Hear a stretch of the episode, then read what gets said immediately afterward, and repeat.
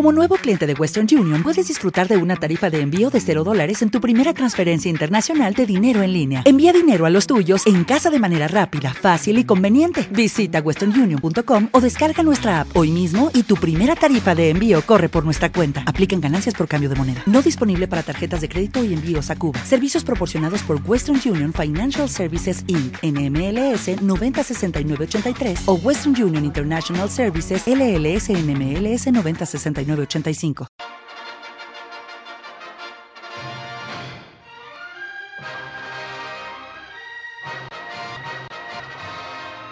Siga ese taxi.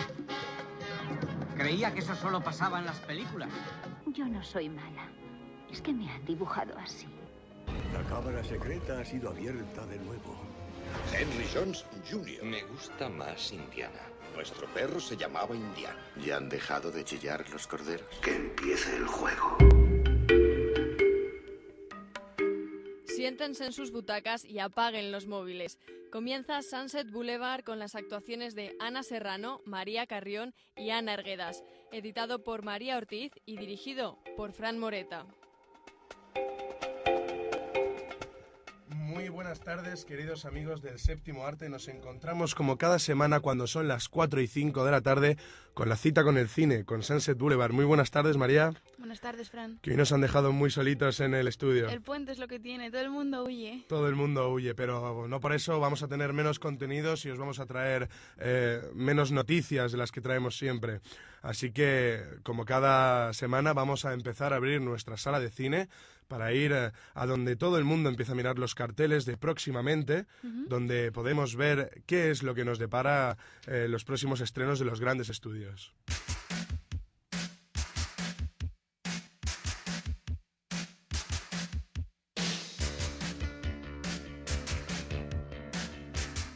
Bueno, y comenzamos con una comedia familiar de John Travolta y Robin Williams, dos, dos grandes actores de Hollywood, eh, que interpretan a dos mejores amigos, un divorciado con mala suerte en el amor, Robin Williams, y un soltero encantador, John Travolta. Ven cómo sus vidas se vuelven del revés cuando tienen que encargarse del cuidado de dos mellizos de seis años, justo cuando están a punto de ultimar el mejor negocio de sus vidas. Los ya no tan jóvenes solteros se las ven y se las desean para cuidar a los mellizos yendo de desastre en desastre y quizás también en un nuevo entendimiento de lo que es verdaderamente importante de la vida.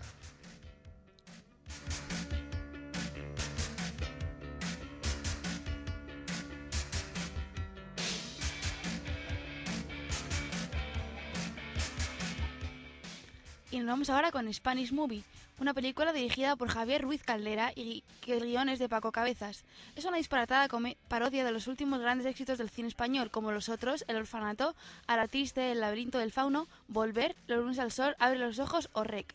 Cuenta con las actuaciones de algunos de los grandes de la comedia española, conocidos sobre todo por sus papeles en televisión. Joaquín Reyes, Eduardo Gómez y Silvia Abril forman parte del elenco protagonista, coronado por el nombre de Leslie Nielsen, el famosísimo actor de películas como Scary Movie o Atrápalo como puedas.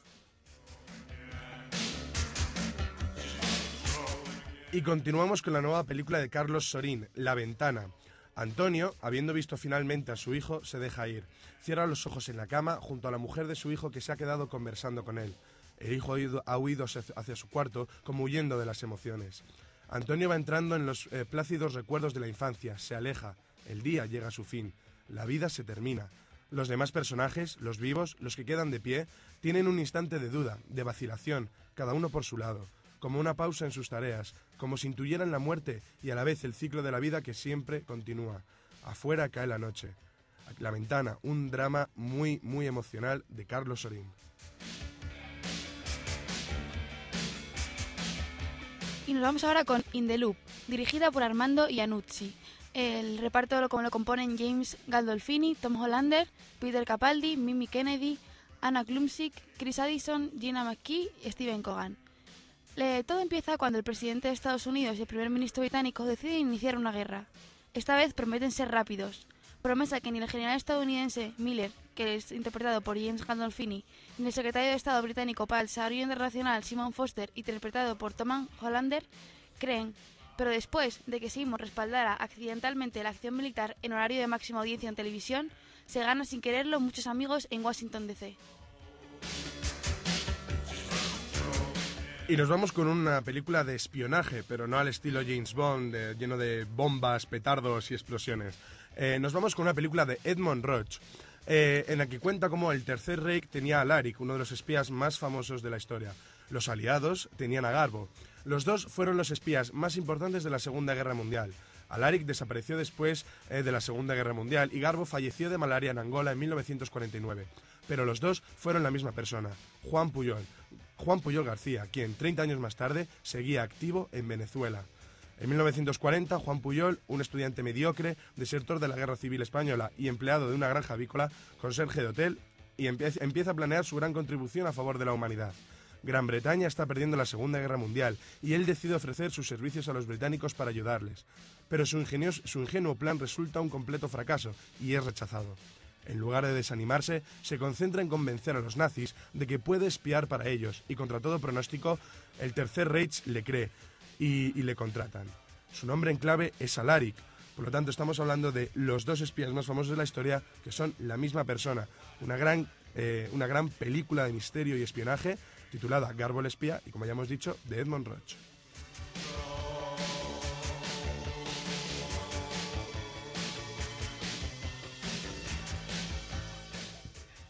Y nos vamos ahora con una de las películas que ya nos ha contado nuestra compañera Ana en, en su sección Animacine, que nos trae Lluvia de Albóndigas, dirigida por Chris Miller y Fear Love.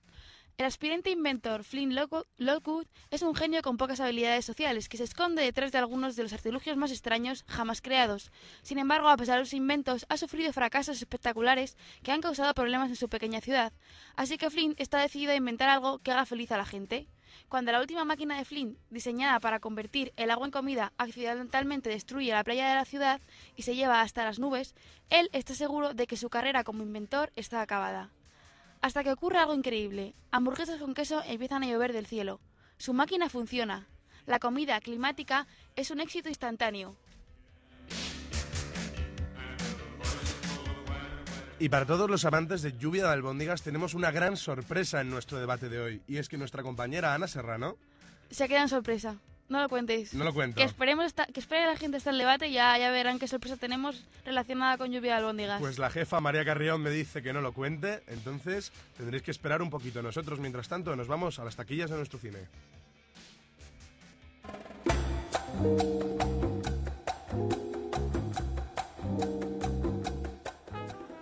Y cuando son las 4, prácticamente y cuarto de la tarde, nosotros nos vamos a las taquillas, que mientras esperamos a comprar las entradas para ver las pelis de hoy, pues vamos hablando un poquito de las últimas noticias del séptimo arte. Que tenéis cosas que contarnos, que queréis pedirnos que hablemos de, mm, de algún detalle, que, de alguna película que no sepáis, pues en 91 211 5528. Podéis llamar, a entrar en directo y contarnos eh, lo que queráis sobre alguna película que hayáis visto, una noticia de última hora que os acaba de llegar, o pedirnos bandas sonoras, lo y que también prefiráis. pueden decirnos qué es lo que más les gusta del programa o qué es lo que creen que debemos mejorar. Por supuesto, por supuesto, podéis decir lo que queráis. 91 211 5528.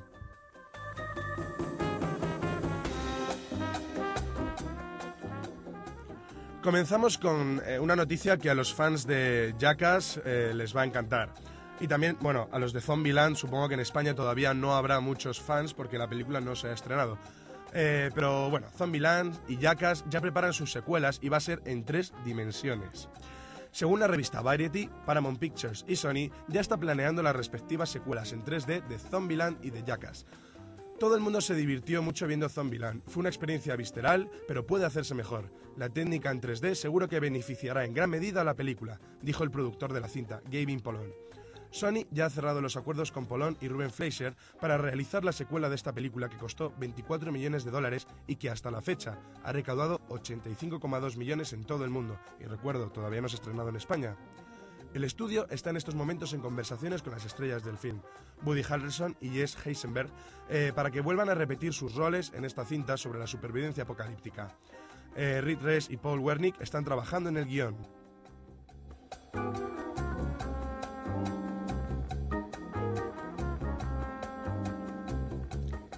Vamos ahora con Blood Creek, es la película fantasma de Joel Schumacher, porque a mediados de septiembre, casi por casualidad, nos enteramos del estreno norteamericano en algún que otro cine de Blood Creek, la última cinta dirigida hasta la fecha por Joel Schumacher. Fue por casualidad porque coincidió que alguien con acceso a internet vio que la proyectaban en algún cine y así nos lo hizo saber. No tuvo ningún tipo de promoción. De hecho, la responsable de la cinta, Lionsgate, la estrenó en alguna de segunda categoría simplemente por cumplir con el contrato firmado, no por interés alguno en su promoción. Ahora, para, para su lanzamiento en DVD, se ha implicado más editando al menos un tráiler. De todos modos, la nueva cinta de Schumacher ha pasado totalmente desapercibida en el mundo cinematográfico. Y por fin la tecnología DVD y Blu-ray unidas. Ya no vamos a tener que dudar entre comprarnos el DVD o el Blu-ray porque quién sabe, lo mismo mañana me compro un reproductor o quién sabe, lo mismo el Blu-ray desaparece. No, porque Sony eh, y junto a Universal introducen en el mercado una nueva tecnología de discos de doble capa, Flipper. Universal Studios Home Entertainment anunció hoy la introducción de los novedosos discos de doble formato que contienen tanto Blu-ray como DVD. El nuevo disco, Flipper, se lanzará el 19 de enero de 2010 con la trilogía del agente Bond, el caso Bond, el mito de Bond y el ultimato de Bond, todas ellas protagonizadas por Matt Damon y que saldrán a la venta en discos individuales. La idea, bastante simple y que ya se había probado antes con otros formatos, consiste en que en un solo disco se pueden ofrecer contenidos distintos. En una cara, un DVD y en la otra, un Blu-ray. Por tanto, los consumidores tendrán por primera vez la oportunidad de poder comprar discos que lleven tanto el formato Blu-ray como el formato DVD indistintamente.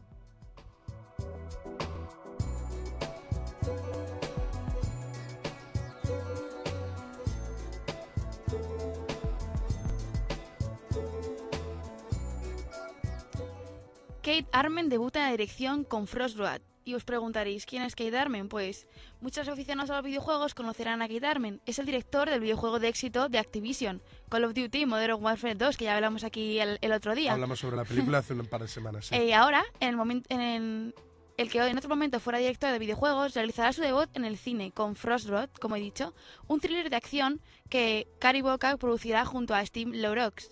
La película se centrará en un hombre que despierta tras un accidente de coche y resulta ser uno de los pocos supervivientes de las terribles repercusiones que dejó una misteriosa enfermedad que asoló una pequeña ciudad de la costa este. El propio Arem ha sido el encargado de escribir el guion de un film de cuya historia también anda preparando una novela gráfica con la colaboración de Brandon Humphries y las ilustraciones de Christopher Say. Como ya anunciamos hace unos cuantos programas, eh, Bourne, la saga Bourne, tendrá una nueva parte, una cuarta parte. Eh, lo que pasa es que Paul Gringas, el responsable de las eh, dos anteriores, ha dejado el proyecto. Os cuento. The Playlist informa que Paul Gringas, el realizador encargado de las dos últimas entregas del personaje, El mito de Bourne de 2004 y El ultimátum de Bourne de 2007, ha salido de la cuarta entrega, cinta que Universal Pictures tiene pensado llevar a la gran pantalla y estrenar el próximo año 2011. Hasta el momento son dos los guiones que han sido entregados para el proyecto, un primer libreto de George Nolfi y el segundo de Josh de Murer. Al parecer, el problema surge cuando el estudio encargó el segundo guion a Murer. Eh, Universal no, quedó nada satisfecha con la labor de Nolfi y decidió encargar el trabajo al segundo, eh, sin el consentimiento previo de Greengrass. A este último no parece haberle sentado nada bien, por lo que ha decidido abandonar sin más el proyecto.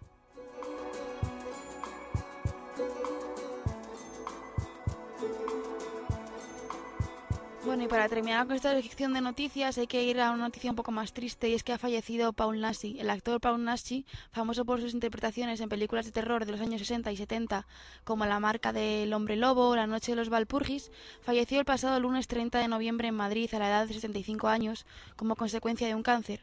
La capilla ardiente con sus restos mortales estuvo expuesta en el tanatorio madrileño de la M30 durante el martes y fue enterrado el miércoles después del mediodía en Burgos, localidad natal de su esposa. Como paradoja coincidencia y jugada del destino, hay que decir que la decimotercera muestra de cine independiente y fantástico de Toledo rendía estos días homenaje a Naschi. Jacinto Álvarez Molina, más conocido por su nombre artístico Paul Naschi y apodado el Boris Karloff español, era actor, guionista y director de cine de terror con más de un centenar de películas rodadas a lo largo de su carrera como actor, 39 como guionista y 14 como director. Sin duda, si tenemos que destacar alguna de las noticias, es este desgraciado fallecimiento de Paul Nashi, que yo creo que junto a Jess Franco son dos eh, grandes del cine de culto de terror en España. Porque básicamente, como dijo Jess Franco en la, en la gala de los Goya del año pasado, que recibió el Goya honorífico por toda su carrera, dijo que lo que más le gustaba del cine que hacía era que hacía lo que quería. Hacía lo que le apetecía. Tuviese poco o mucho presupuesto, siempre sacaba adelante lo que quería. Entonces, por eso creo que, bueno, hablaremos de Paul Nasi con más calma la semana que viene en Sala 7, pero sin duda uno de los grandes del cine de terror en España y que siempre ha intentado eh, romper los esquemas del encorsetado cine español, a mi modo de ver. No está aquí Ana para defenderlo, pero, pero es mi punto de vista. ¿Y alguna noticia más que quieras comentar o algún estreno para recomendar? Bueno, recomendaciones al final del programa. ¿Pero alguna noticia que te haya llamado la atención? Bueno, me ha, me ha llamado la atención que el Call of Duty parece que está metido en, en nuestras vidas permanentemente. Hay que Permanentemente. Decir que, que hay que decir que, hombre, yo creo que el Call of Duty es un buen juego, tiene buenos gráficos, pero no sé yo si es un poco arriesgado que, que, que se, se lance al cine, porque no, no creo que sea lo mismo un videojuego que cine. Y mm, quizá yo creo que, hombre, a ver, a ver qué nos depara, hay que darle una oportunidad. Hay que darle una oportunidad. Quizá puede ser un, quizá puede ser un fracaso, tiene que tener cuidado. A mí me ha llamado mucho la atención Jackass en tres dimensiones. Para todos los que no lo sepáis, Jackass son un grupo de, De chicos. deficientes mentales que se dedican a de pegarse chicos. tiros, a tirarse por carritos, con carritos de la compra por escaleras, a hacerse todo el daño posible solo por hacer reír. A mí personalmente me causa un poquito de miedo ir a ver sus películas, pero podéis imaginaros, eh, Jackass en tres dimensiones puede ser eh, bastante fuerte. ¿Sabes, que- sabes que son muy, muy ricos, ¿verdad? Lo sé, es que han El- tenido un éxito tremendo con la serie de la MTV y luego la dos no me, no me acuerdo el nombre de uno, pero yo hay uno que de ellos que creo que es el que más o menos junto al grupito. Johnny y- Knoxville. Sí. Tiene cantidad de Porsches, de Ferraris, tiene un, pala- un palacio enorme. Y actúa en varias películas, actúa en varias películas de Hollywood. En Men in Black 2 podéis ver a uno de los eh, cabecillas de Jackass. Nosotros de todos modos queremos eh, pediros disculpas porque preguntaréis ¿por qué María y Fran tienen esta voz de Darth Vader como en una mala juerga en la Estrella de la Muerte? Y pues bueno, es que ayer tuvimos la cena de gala de Wencom por la cena de Navidad y pasan factura estas cositas, ¿verdad? Dormir poco es lo que pasa, porque estábamos aquí a las 8 de la mañana para trabajar. Para trabajar y, Y claro. traeros todos los contenidos Es lo que pasa dormir poco, pero bueno, estamos aquí con, con la misma ilusión y las mismas ganas, así Porque que... lo más importante no sois problema. vosotros. Y como lo más importante sois vosotros, queridos amigos, 91 211 5528. Llamadnos y nos decís, por favor, el próximo día que vayáis de fiesta, no hagáis el programa porque tenéis una voz que da pena, por ejemplo. O podéis eh, pedirnos bandas sonoras como las que vamos a poner ahora. Y es que seguramente, bueno, María, seguro que tú la recuerdas, la película de Billy Elliot. Sí. Billy Muy Elliot, bonita. muy bonita, una gran película, muy bien dirigida del director de Las Horas y de Reader, una gran película con una gran banda sonora también. Eh, en esta ocasión, en esta ocasión os traemos eh, Get It On de T-Rex, eh, un clásico dentro de la música de los 70 y que, y que suena con este ritmo de rock, suena así.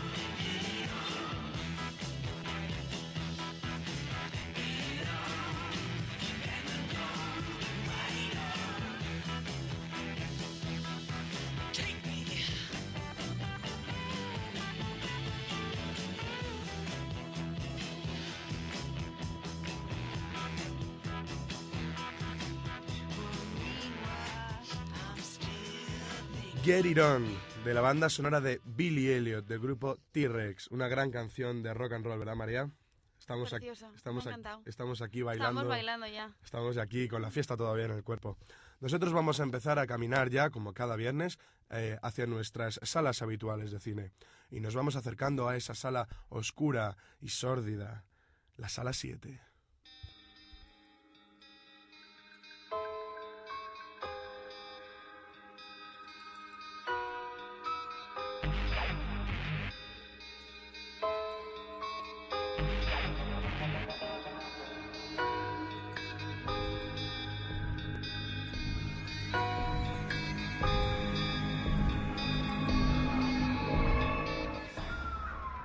Bienvenidos una semana más a la sala 7, queridos amigos. Hoy vamos a hablar, eh, dejando un poquito aparte zombies, pelis de ciencia ficción eh, y cosas así, vamos a hablar de uno de los elementos más importantes dentro del cine de terror y, como no, de ciencia ficción, la música.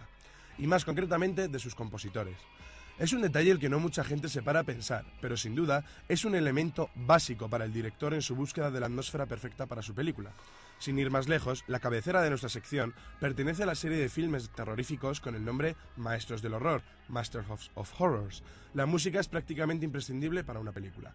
Porque, sinceramente, ¿podemos imaginarnos a Darth Vader fuera del contexto de su marcha imperial?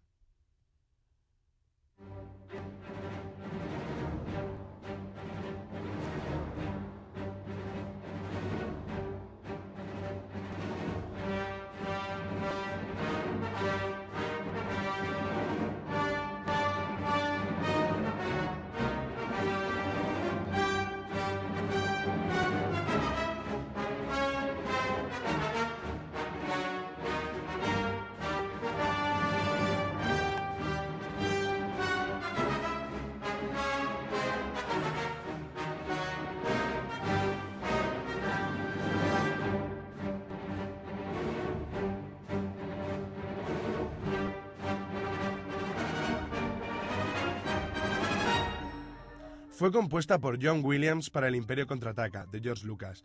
Lo que pretendía el compositor con su obra era dotar al personaje de Darth Vader de un halo de fuerza, de poder y de terror. De ahí que los sonidos de la marcha sean tan graves y rápidos. John Williams también es el responsable de una de las eh, partituras más reconocidas del mundo del séptimo arte.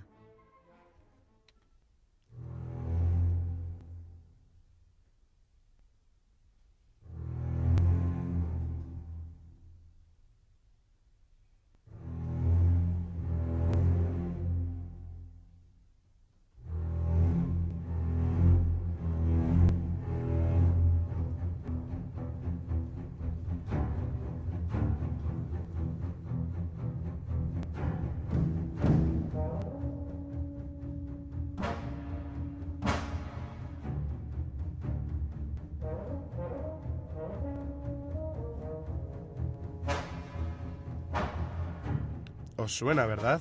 Efectivamente, es la banda sonora del filme de Steven Spielberg Tiburón y que tantos estragos causó en las regiones eh, de playa de medio mundo. Está claramente inspirada en Psicosis. Eh, si habéis escuchado la banda sonora de Psicosis, tiene. Y bueno, esto es una anotación que me ha dado eh, nuestro, nuestro realizador Miguel Ángel Vázquez. Tiene claras no- notas de psicosis. Al escuchar esta melodía con su peculiar ritmo increchendo, somos conscientes de que algo se está aproximando y de que no es muy amigable. Thank you.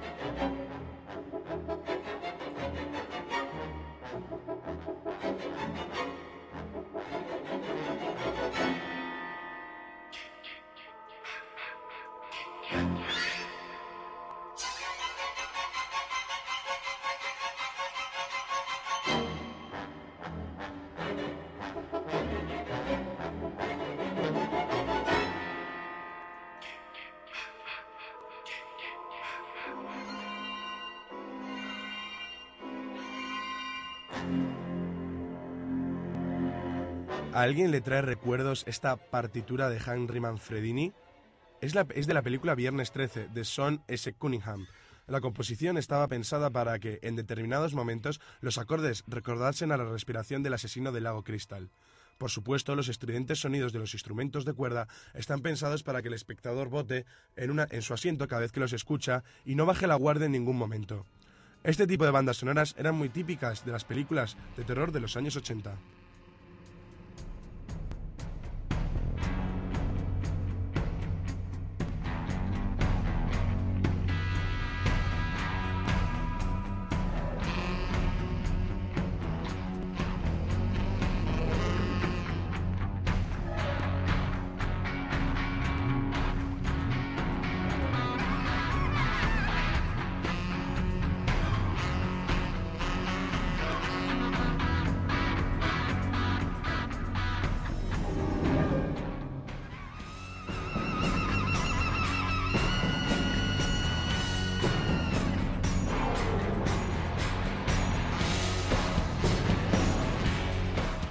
Esta composición que estamos escuchando en este instante es más moderna. Pertenece a Robert Rodríguez y Graham Rebel, director, escritor, productor y director de fotografía de Planet Terror, su penúltima película. Como recordaréis, Planet Terror iba integrada en el proyecto Greenhouse, que se completaba con Death Proof de Quentin Tarantino. La banda sonora de Planet Terror está llena de contrastes estridentes y siempre acompañada de un saxofón, cuyas notas tratan de recordar la sordidez de las películas que se proyectaban en las greenhouses.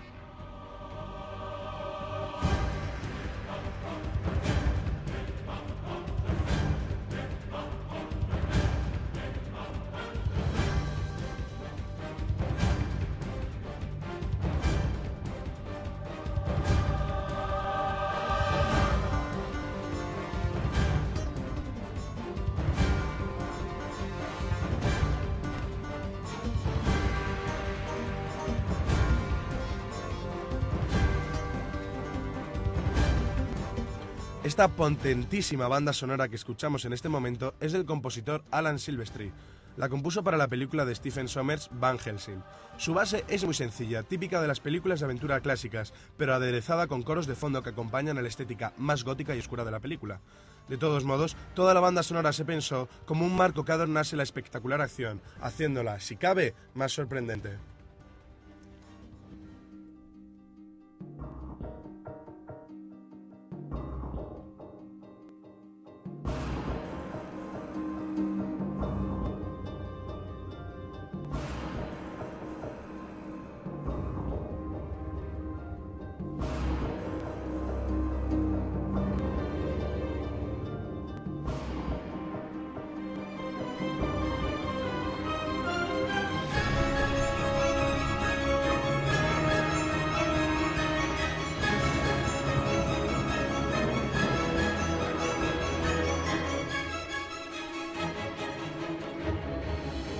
La inquietante partitura que nos acompaña ahora de fondo pertenece a la película El Dragón Rojo, de Brett Ratner, la exitosa precuela del Silencio de los Corderos y que narra el momento en el que Aníbal Lecter es apresado por primera vez.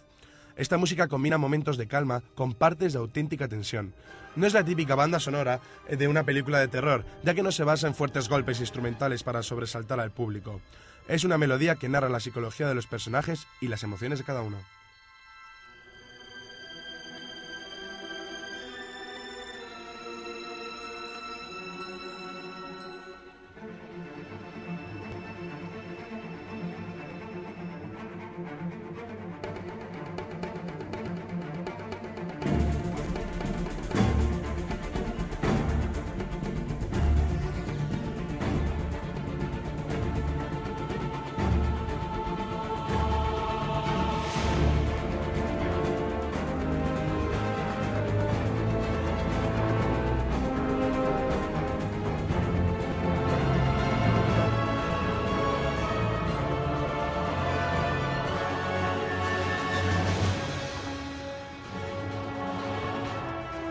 Sobre esta banda sonora os voy a contar una pequeña curiosidad. Durante la semana, mientras preparaba la sección, mi hermano se acercó a verme a la habitación. Yo tenía un montón de música desperdigada por el escritorio y en la minicadena sonaba esta banda sonora en el momento en el que entró. Y la reconoció. Es la banda sonora de Spider-Man, compuesta por Danny Elfman. He dicho que mi hermano Sergio tiene 7 años. Con esto no quiero decir que sea un genio, que también, sino que Danny Elfman compuso una banda sonora inconfundible para una de las películas basadas en un cómic de más éxito de todos los tiempos. Desde luego, la factura de la partitura es impecable.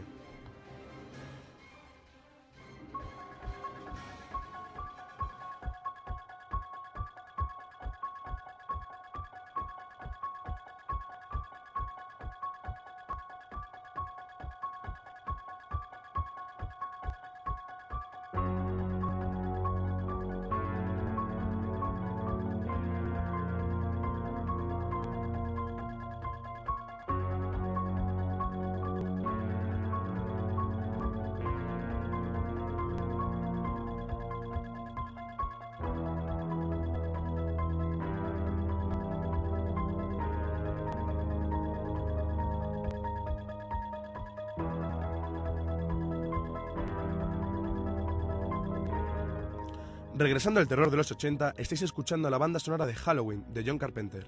Toda la partitura está compuesta por él. De una sencillez abismal, se ha revelado como una de las bandas sonoras más efectivas y reconocidas de todos los tiempos, además eh, de las más eficaces, ya que aún, aún hoy sigue poniendo los pelos de punta al público de medio mundo.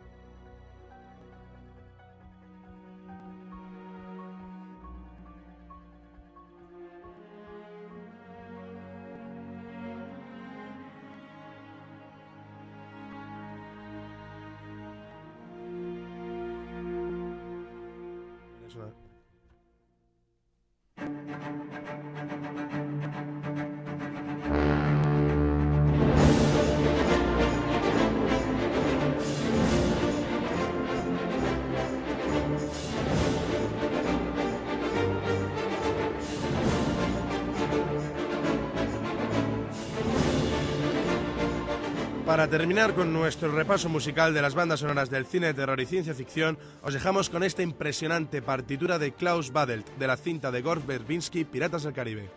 Es de principio a fin una banda sonora majestuosa, llena de momentos épicos a la par que de momentos muy íntimos. De nuevo, acompaña la perfección a una de las mayores trilogías de aventuras de todos los tiempos. Nosotros cerramos la sala 7 por hoy con esta... Bueno, es que es increíble. Yo creo que a María le encanta también esta banda sonora. Es muy bonita, además han hecho un, un remix que ponen a veces en la discoteca, ¿eh? Ah, no lo sabía. bueno, de momento vamos a cerrar la sala por hoy y esperemos que de ahora en adelante estéis más pendientes de la música que acompaña vuestras películas de terror y ciencia ficción favoritas, porque son una pieza clave e imprescindible del metraje. La semana que viene volveremos eh, con, un, eh, con un especial sobre Paul Nashi y junto a sus protagonistas, pero la sala 7 traerá más música en un futuro. De momento, no paséis mucho miedo hasta que volvamos a abrir. Hasta la semana que viene.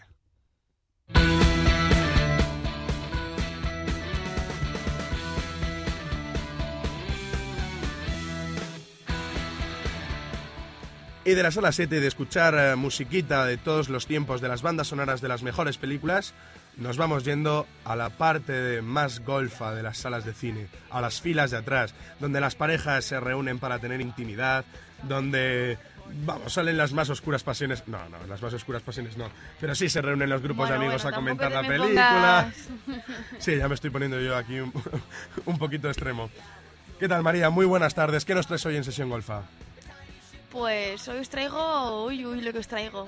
Primero que estoy en la sintonía de la cabecera, ¿no? A ver.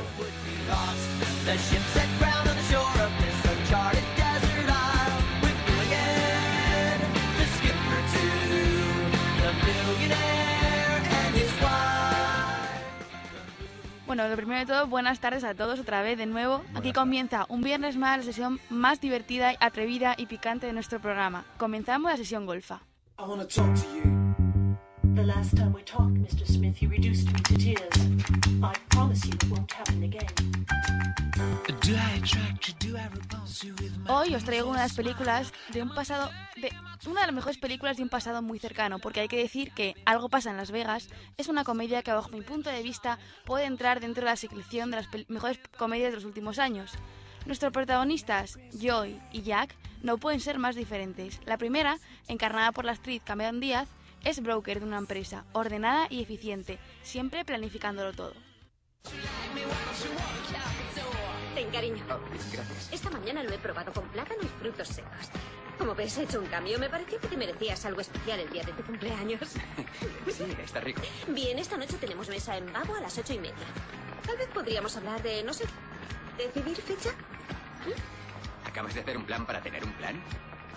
Ah, ya lo he vuelto a hacer. Pues sí. Por contra, Jack, papel que interpreta el actor Aston Catcher, es un joven caótico que ignora el significado de la palabra compromiso en el amor y que en la empresa de carpintería no es capaz de hacer un mueble en condiciones, hasta el punto de que le ponen de paditas en la calle. El jefe sabe. 10 a 9. Se acabó, Jack. ¿Sabes una cosa? Esto es ridículo. Bueno, ese es tu problema. No aguantas la presión. En cuanto crees que vas a perder, te rajas. Lo siento, Jack. Sabes que eres como un hijo para mí. Papá, soy tu hijo. Ya. Y es hora de cortar el cordón. Así que vacía tu mesa. Ambos viven en Nueva York y no se conocen de nada, pero tras confiar sus problemas a su mejor amigo y a su mejor amiga respectivamente, se marchan a Las Vegas de juerga, una forma como otra cualquiera de olvidar las penas. Allí se conocen, coinciden en el mismo hotel y hay un error con sus habitaciones, le asignan a los cuatro a la misma habitación. Después de un gran caos terminan saliendo a tomar una copa juntos. Mucha risa, mucho jiji, jaja, alcohol y a la mañana siguiente casi ni se acuerdan de nada. Pero se han casado. Los dos piensan que el enlace ha sido un disparate y piensan en divorciarse.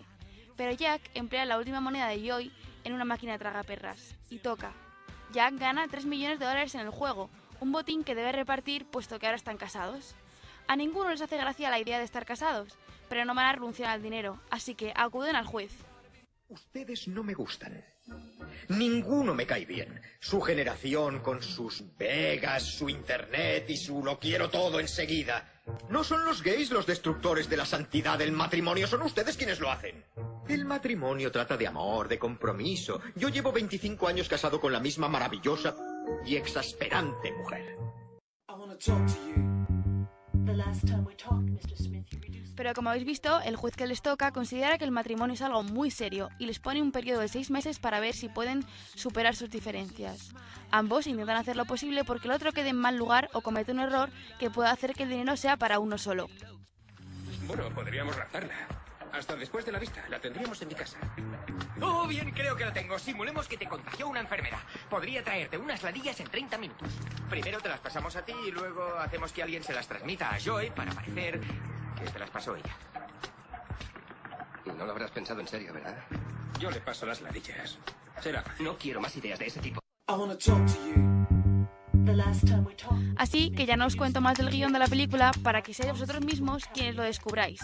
Lo que sí tengo que contar es que es una película que está dirigida por Tom Baughman, un director escocés relativamente joven, tiene unos 40 años, que todavía no tiene un gran bagaje de películas de cine.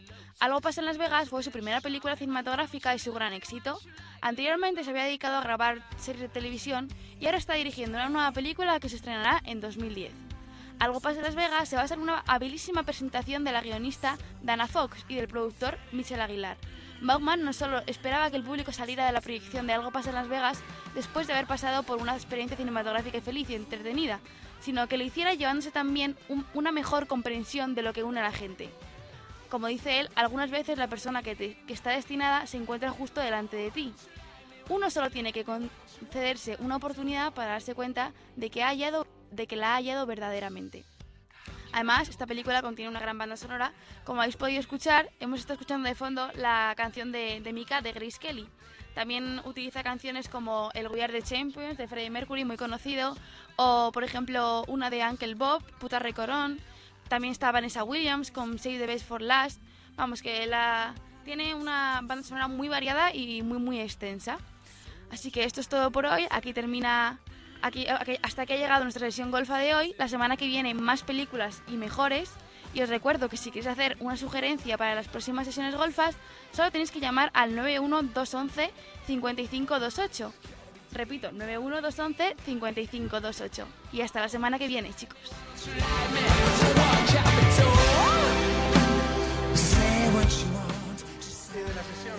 De la sesión golfa nos vamos moviendo a nuestra sala de cine Coneñe, nuestra sala de cine más cañí. Esta semana con un contenido muy especial y es que es María Ortiz, nuestra habitual realizadora, la que nos ha preparado un contenido especial para la sección de esta semana.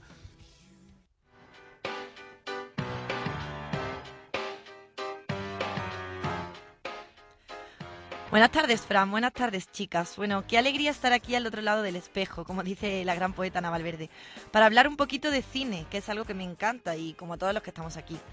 El cine es magia y por eso hay que dedicarle tiempo, porque siempre, siempre merece la pena.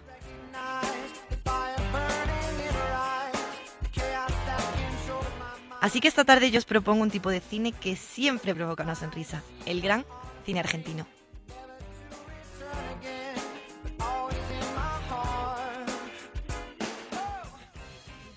Y hoy quería hablaros de la película No sos vos, soy yo, una entretenida comedia en la que la diversión está asegurada.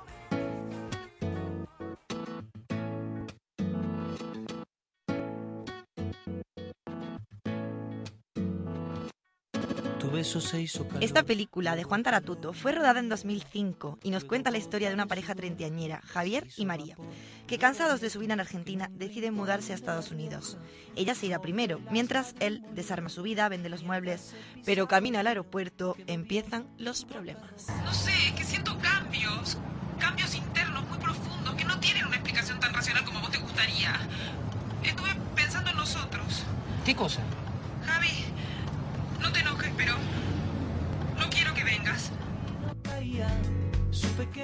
Y claro, las mujeres nos complicamos tanto la vida que nos metemos en análisis exhaustivos y trascendentales, olvidando, uno, que los hombres son simples y entienden de forma diferente, y dos, que el amor también lo es, a pesar de sus tantas caras. Te hablo como puedo. No me presiones, por favor. Bueno, no me hables como si fueras un testigo encubierto de la camorra. ¿Qué mierda pasa? ¿Estás mal? No. Bien. ¿Rara? ¿Qué significa rara? ¿Te pusiste un aro en la lengua? ¿Te teniste de violeta? ¿De qué mierda hablas? Casa sin trabajo y sin novia, Javier tiene que comenzar su vida de nuevo, una vida a la que ya no quiere pertenecer, una vida confusa, difícil pero tan entretenida para nosotros los espectadores. Que había estado en un vagón antes de estar en mi mano La historia intenta darnos un punto de vista sobre la relación entre las personas, siempre complicadas, en las que generalmente todos perdemos y a veces algunos ganan. Y no sé qué pasó, ni cómo. Pero gracias a Dios o a lo que mierda fuera, la angustia se transformó en dolor. Y con mucho esfuerzo más, logré que el dolor se convirtiera en tristeza. Y después de muchos meses, pude despertarme un día sin sentir que me faltabas.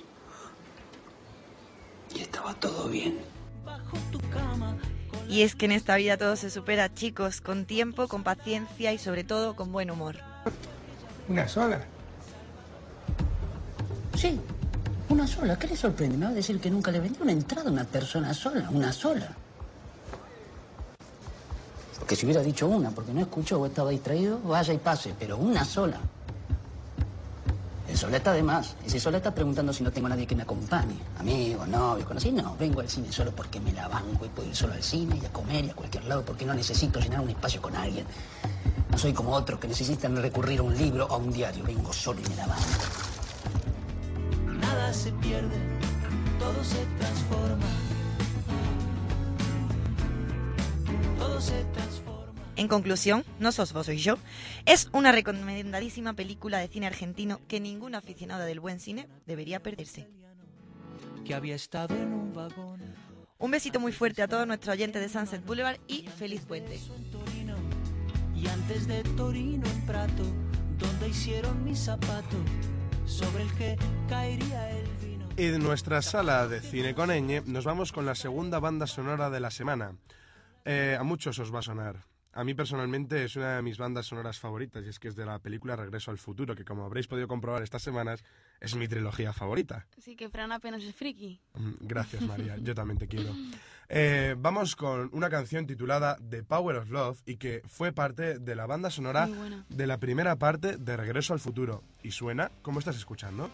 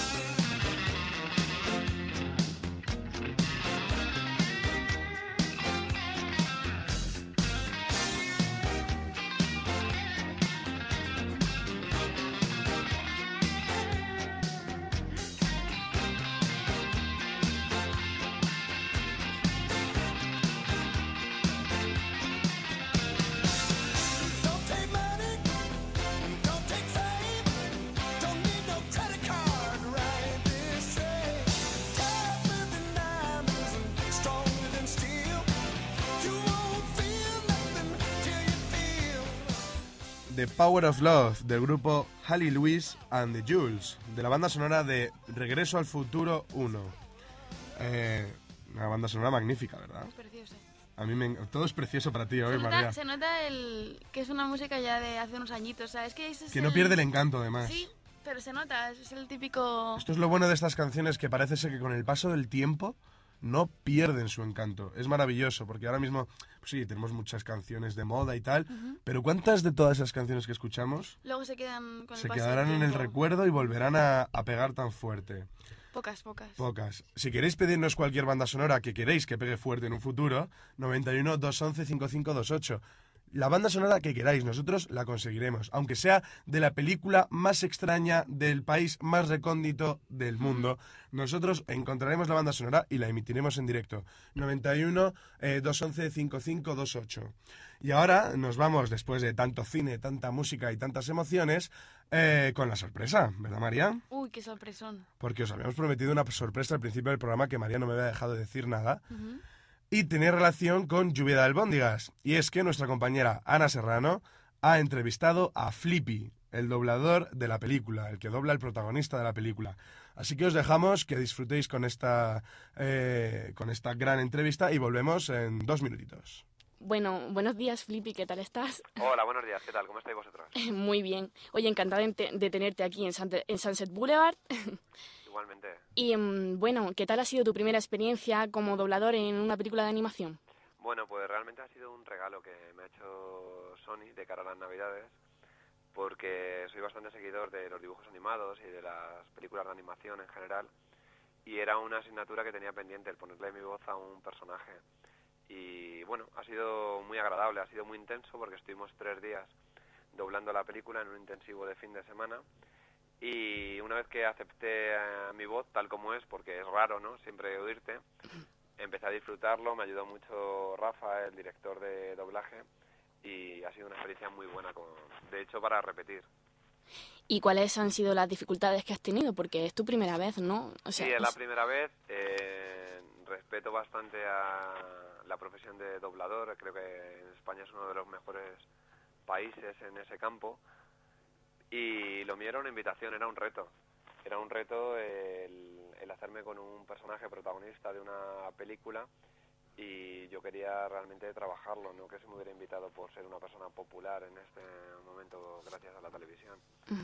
Entonces, bueno, lo trabajé, ha habido mucho trabajo de, para modular la voz, etcétera, y estoy estoy relativamente contento con el, con el resultado, la verdad. Muy bien.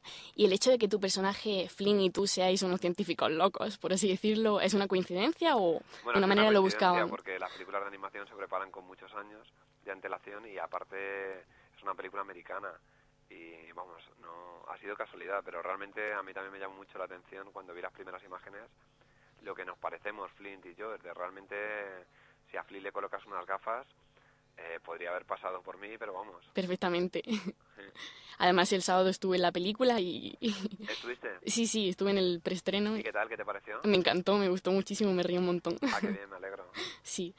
Y, mm, y bueno, ¿y qué es lo que más te gusta de tu personaje? ¿Y en qué te pareces a él? ¿En qué crees Pues que te creo pareces que a él? parecemos en que... Aparte del físico. Sí, aparte del físico, nos parecemos en que los dos somos bastante inquietos, que nos da igual lo que piense los demás para, para la hora ¿no? de realizar nuestros, nuestros sueños y que somos muy torpes los dos, ¿no? que se nos, van, se nos suelen ir de las manos las cosas. Y entonces volvería a repetir esta experiencia que has tenido. Ojalá, ojalá, pero vamos, sí, encantado de, de doblar.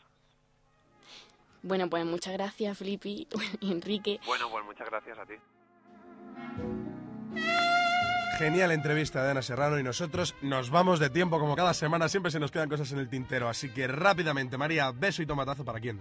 Pues mi beso esta semana es para Lluvia de Albóndigas, que me ha parecido muy, muy graciosa. Y tomatazo, como no, para Od- Odisea en el Espacio 2012. Pues mi beso va para Planet 51, que hay que apoyar el cine de animación español, y para Lluvia de Albóndigas, una película divertidísima para ver con los más pequeños y los más grandes. Tomatazo, Luna Nueva, por favor, a ver si la quitan ya del cine. Con American Beauty de fondo, como cada semana, cuando ya son las 5 de la tarde, nosotros nos vamos marchando. Hasta la semana que viene a las 4 y 5. Un Pasad a todos. muy buen puente y una semana de cine.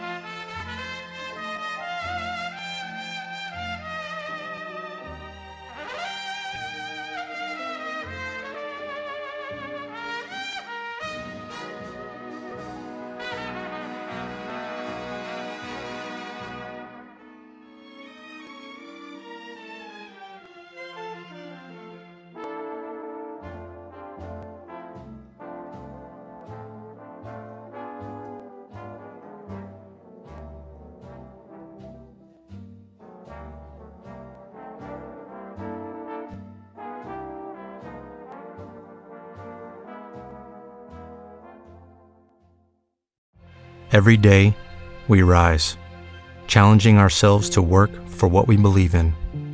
At U.S. Border Patrol, protecting our borders is more than a job, it's a calling. Agents answer the call, working together to keep our country and communities safe. If you are ready for a new mission, join U.S. Border Patrol and go beyond. Learn more at cbp.gov/careers.